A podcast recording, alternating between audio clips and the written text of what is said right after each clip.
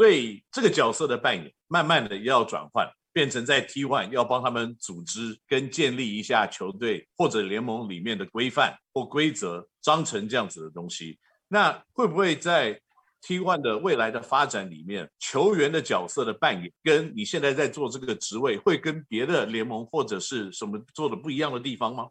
我没有要跟任何联盟比较，我单纯就是因为我经历过了呃高中联赛的教练，然后 UBA 的教练，然后 SBA 的教练，那也参与过各个赛会的球评工作。那我在每一个阶段，我都有跟赛会的这个主办者。去讨论到赛制，怎么样能够让赛会变得更棒的一些议题，那点点滴滴现在刚好都存在我的心中，跟我的这个脑袋里面。那我知道很多很棒的事情啊，例如说像台湾，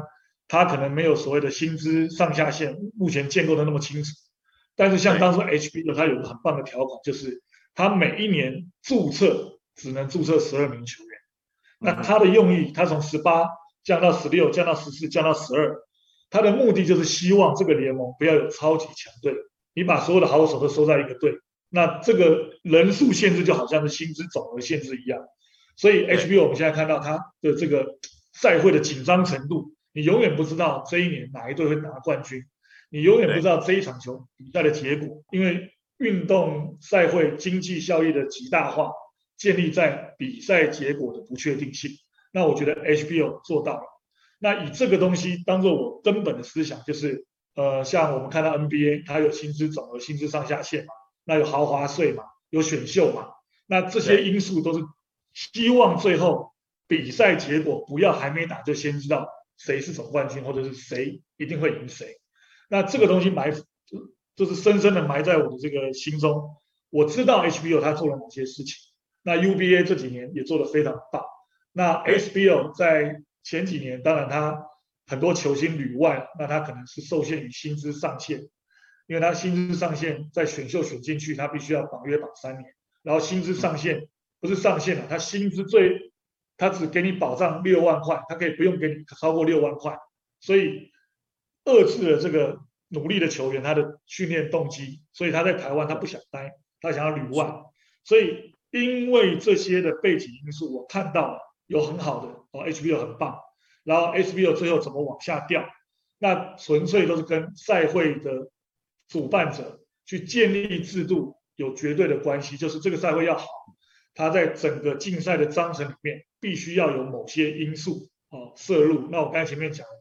比赛结果的不确定性是我的第一个要件，就是我希望我们这个联盟各队的实力能够平衡，再来增加去运动员，就是我们的篮球员。的训练动机，他看得到更好的未来，他想要对对这个未来努力，包括教练也是一样。是，所以我这样子看到这些作为啊，到现在从你从当球员变成教练、教授、球评，在每一个阶层的篮球当总这个总教练的职位啊，对于可能赛事跟赛制的走向，跟你未来希望可以给球员什么样子的一个未来，都有一定的想法。所以呢，在这边可不可以跟我们分享一下？就说，也许在你过去当了这么多年的教练以来，你有没有带过什么很特别的球员，让你印象深刻，让你觉得哇，这个球员真的在某方面是一个奇葩，或者是有些特别的特异功能吗？如果只能选一个的话，我当然第一印象就是刘铮了。那刘铮他很特别，他是从高中乙级的球队，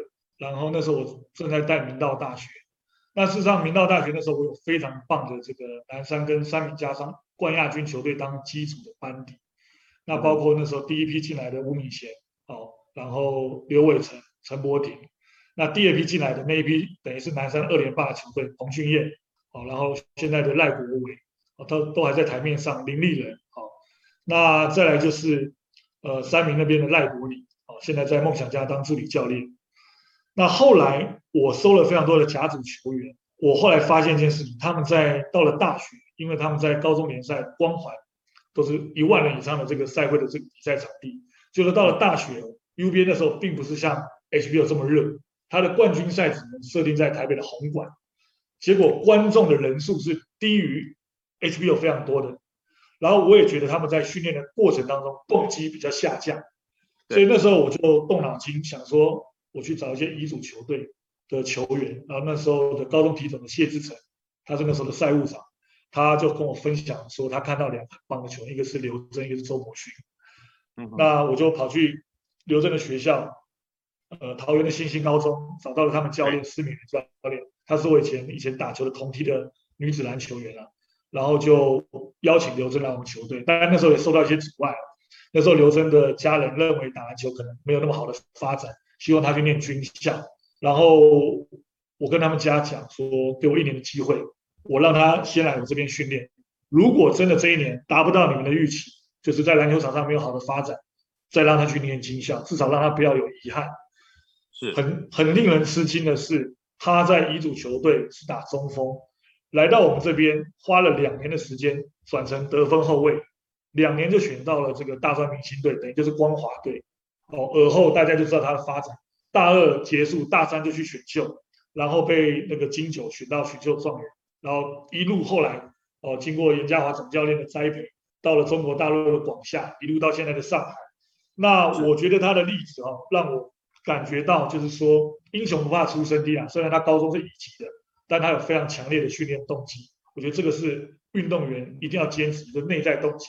不要看外在的环境，那造就了这一名球员最后能够在 CBA 签上了这个台湾应该史上最大的合约，这是让我印象最深刻的。所以慧眼当然要识英雄啊。那不过呢，贾凡教练，我相信国内的篮球的环境啊，可能不只是发掘好的篮球选手，而是呢，我们现在这个年龄也是要开始付出的更多，帮他们创造一个更好篮球的环境。不管是在球队的队伍，可以给他们更好的生活的空间，给他们更专业的练习，或提供更高的薪资，让这些人才不要外流到对岸去。更重要，在联盟，不管是你在霹雳或在 T1 联盟，都必须要更越这个健全的制度，让竞争的比赛呢成为一个公平化，而且可以提升每个选手在薪资上面的条件，或者是跟球团谈判合作的条件上面有所提升。